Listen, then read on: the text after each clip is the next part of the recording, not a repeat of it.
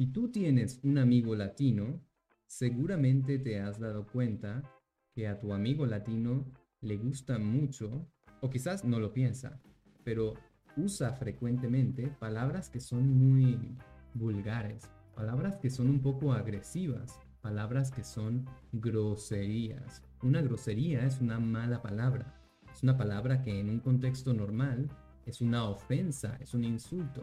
Y no sé por qué, pero nosotros los latinos usamos muchas todo el tiempo, todos los días. Si ves una serie como La Casa de Papel o cualquier película o telenovela española, mexicana, colombiana, te vas a dar cuenta de que usamos las groserías de una forma muy casual. Es que nos gusta ofender a las personas todo el tiempo. No, la verdad es que no. Nosotros los latinos somos personas generalmente muy amigables, muy abiertas, muy cálidas. Claro que en todos los países siempre hay un par de pendejos que se pasan todo el día de mal humor, pero no es la regla. Y en el vídeo de hoy quiero que hablemos de este tema. Quiero contarte cuáles son las groserías o palabrotas que usamos los latinos con mayor frecuencia y que no son ofensivas en la mayoría de los contextos. Es decir, que son palabras que usamos especialmente para expresar una emoción. Y pueden ser emociones muy positivas o también emociones muy negativas, dependiendo. Antes de continuar, dale like a este vídeo y suscríbete a mi canal porque estoy muy seguro que este es un contenido que tu profesor de español normalmente no te va a enseñar. Así que si estás listo, te espero después de la intro. Vamos.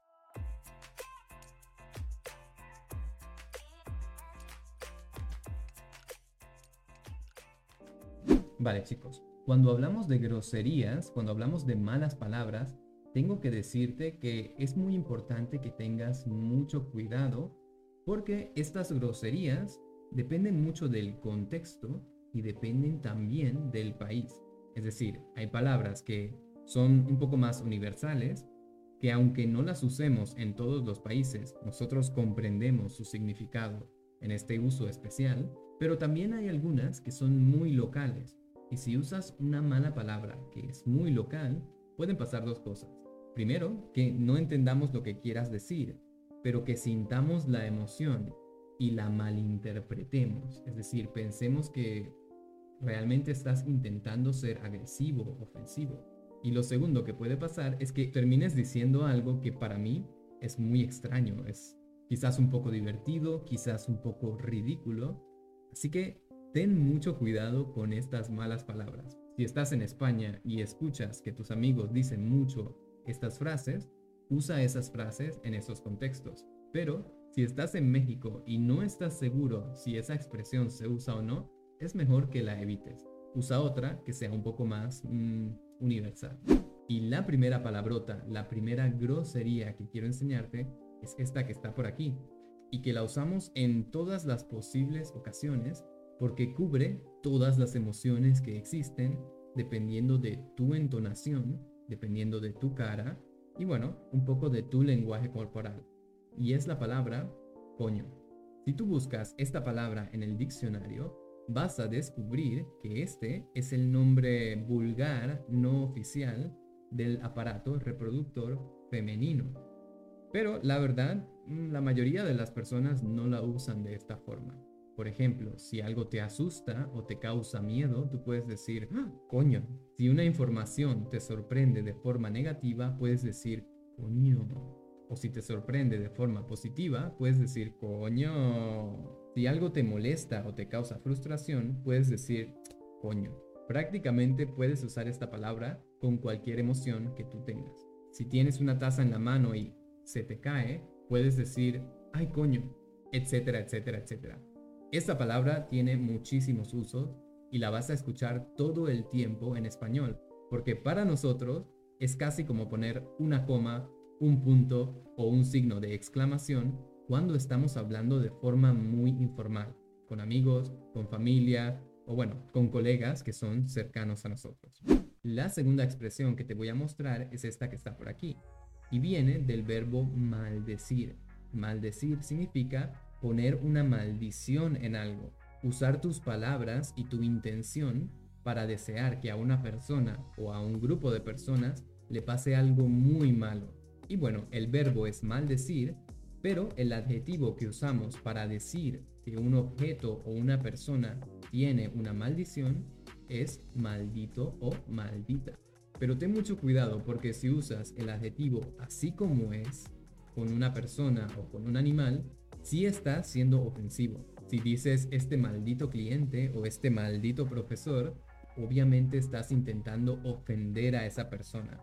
Y claro, estás expresando que sientes una gran furia, una gran rabia y frustración hacia esa persona o hacia ese animal también puede ser, un maldito perro, un maldito gato, pero no te recomiendo que lo uses así, porque cuando los latinos te escuchen hablar de esta forma, mm, van a tener una muy mala impresión de ti, porque ya no es solamente una emoción que no puedes controlar, sino realmente es tu forma de comunicarte con otras personas. Lo que sí puedes utilizar es esta expresión que está aquí, maldita sea. Esta expresión no es necesariamente ofensiva, sino que quiere expresar que estás muy frustrado con algo. O también puedes usar el sustantivo maldición. Por ejemplo, imagina que tú quieres poner un cuadro en la pared y estás clavando un clavo. Y en ese proceso fallas y ¡pa! golpeas tu dedo, te duele mucho. En esta situación tú puedes decir, ¡oh, maldita sea! O también, ¡oh, maldición! O imagina que tú quieres tomar el tren, llegas a la estación casi justo de tiempo y corres, corres, corres para alcanzar el tren.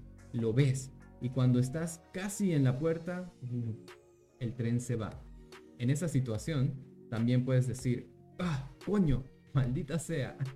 y no pasa nada porque las personas a tu alrededor van a entender, vale, ok, es solamente un momento emocional. Esta misma emoción tiene muchas variantes. Por ejemplo, también puedo decir coño, maldición, maldita sea, demonios, caramba, por Dios, diablos y muchas más. Pero yo te recomiendo que escojas solo una y que la uses con prudencia. Otra grosería que vas a escuchar muchísimo, especialmente cuando estés en España, porque les encanta, es la palabra que está aquí arriba, la palabra puta.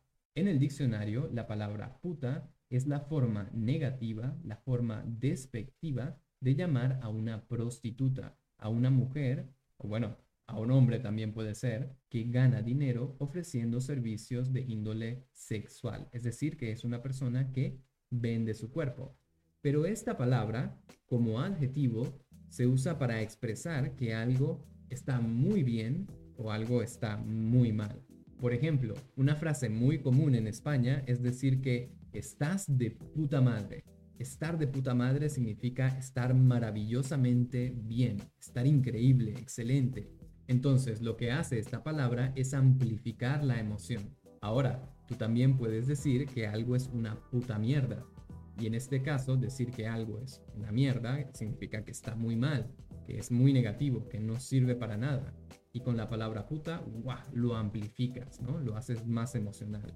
Esto es una puta mierda. Esto es lo peor de lo peor. También de forma positiva para elogiar a una persona, para decir que esa persona es excelente, es el mejor, tú puedes decirle que es el puto amo. O de forma negativa puedes decir que el puto taxi no llegó a tiempo. Ahora, antes de continuar, te recomiendo que si estás con tus amigos latinos, no hay problema, puedes usar estas frases. Pero si estás frente a la mamá o la abuela de alguno de tus amigos latinos, no lo hagas. Nunca, jamás, jamás uses estas palabras frente a una persona mayor. Porque, especialmente las madres latinas, tienen un instinto, tienen un movimiento instintivo para educar a sus hijos. Y es que cuando comienzan a escuchar una grosería, automáticamente y sin pensar, su mano comienza a moverse en dirección a tu cara. Y es muy probable que tú estés en medio de tu frase diciendo, esto es una pu y pa, sientas un manazo, un bofetón en la cara.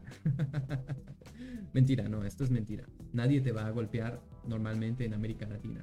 Pero sin duda, si lo haces frente a una persona mayor, esta persona va a perder todo su respeto por ti y va a dejar de ser amable contigo. Así que mucho, mucho cuidado con usar esto frente a una abuela o frente a una mamá, ¿eh? que son las personas más poderosas de Latinoamérica. Ahora, particularmente en España se usa mucho esta palabra que está por aquí, la palabra poder. Y se usa exactamente igual que usamos la palabra coño en muchos países del Caribe. Es decir, que si lo deseas, puedes decir poder con una emoción de sorpresa o con casi cualquiera de las otras emociones que existen, siempre que adaptes tu expresión facial y por supuesto tu entonación y tu lenguaje corporal a esa emoción. Ahora, la siguiente expresión es una expresión que yo nunca uso y es me cago en. El verbo cagar significa ir al baño y hacer del número dos, ¿no? Sacar los sólidos de tu cuerpo. Y en español puedes usar esta frase para expresar que sientes una gran frustración con algo. Por ejemplo, si estás muy frustrado con la burocracia en la universidad, puedes decir me cago en la universidad. Si estás muy frustrado con el sistema de autobuses, puedes decir me cago en los autobuses. O si estás muy frustrado con todo en tu vida, puedes decir me cago en todo. y prácticamente significa eso, que odio, que detesto, que estoy muy frustrado con algo. Y por último quiero enseñarte dos palabras que no son exactamente groserías, pero que son palabras un poco vulgares y que las usamos muchísimo. La primera es una expresión típica, típica, típica de Venezuela y también se usa un poco en Colombia y es la palabra ladilla. Ladilla realmente, si lo buscas en el diccionario, es un insecto muy pequeño, muy pequeño que normalmente está en los genitales. Y cuando tienes este insecto, cuando tienes este problema, esa zona, esa región pica, ¿no? Tienes mucha comezón. Y bueno, obviamente, como te causa comezón, te molesta, es muy incómodo. Y por eso nosotros usamos la palabra ladilla como sinónimo de me da pereza, me molesta, no tengo ganas, me incomoda. Por ejemplo, en lugar de decir no quiero ir al gimnasio, puedes decir ir al gimnasio me da ladilla. Ah, no tengo ganas, me da ladilla. O si una persona es muy molesta y te hace sentir incómodo, puedes decir, ah, qué ladilla con este tipo. Esta clase es muy aburrida, puede ser esta clase es muy ladilla. Para decir no me molestes en Venezuela, puedes decir no me ladilles. O para decirle a una persona que no sea tan intensa, que se calme, que ya te deje tranquilo, puedes decir no seas tan ladilla. Ahora, no estoy seguro de si en otros países de América Latina comprenden esta expresión, pero seguramente en Venezuela, en Colombia y en dos o tres países del Caribe sí la puedes usar. Y la última es la palabra más flexible de toda la lengua española, porque sin duda en casi todos los países puedes usar este sustantivo para suplantar a todos los sustantivos posibles, especialmente cuando se trata de objetos o de situaciones. Y es la palabra vaina. La vaina es normalmente un objeto que cubre a otro. Por ejemplo, si tienes una espada, la vaina de la espada es el objeto que tú usas para cubrir, para proteger la parte con filo de la espada. O hablando de comida, algunos frijoles o algunos granos vienen naturalmente dentro de una cápsula que se llama vaina también. Y creo que en algunos países la palabra vaina puede significar pene, pero no estoy seguro. Lo que sí sé es que tú puedes usar la palabra vaina como sinónimo de cosa. En otras palabras, en lugar de decir no sé qué es esta cosa, puedes decir no sé qué es esta vaina. ¿Qué vaina es esta? En lugar de preguntar ¿cómo se pronuncia esto? Puedes decir ¿cómo se pronuncia esta vaina? En lugar de decir pásame eso, puedes decir pásame esa vaina ahí. O también, en lugar de decir que es un tema o una situación muy interesante, puedes decir, ah, es una vaina muy interesante. Ahora, ten cuidado porque la palabra ladilla, la palabra vaina y todas las palabras de las que te hablé en este vídeo son palabras vulgares. Si tú usas estas palabras en una situación formal, como una reunión de trabajo, eh, una clase universitaria, o bueno, en cualquier situación que no sea muy cercana, en la que no estés hablando con tus amigos, pues la impresión que vas a causar va a ser muy negativa. Pero si te sientes en confianza, claro que puedes usar cualquiera de estas palabras y ten mucho cuidado de que tu expresión y tu lenguaje corporal reflejen la emoción que tú quieres transmitir, porque si no, es posible que la malinterpretemos. Y bueno, groserías y malas palabras hay muchísimas más. Por eso, si conoces otras malas palabras, escríbelas aquí en los comentarios y cuéntame dónde se usa y qué significa. Y bueno chicos, con eso terminamos el vídeo de hoy. No olvides darle like a este vídeo, suscribirte a mi canal y que tienes todo, la transcripción, los flashcards, PDF y mucho más esperando por ti en SpanishUnleashed.com. Una vez más, gracias por estar aquí y nos vemos en el próximo. Chao.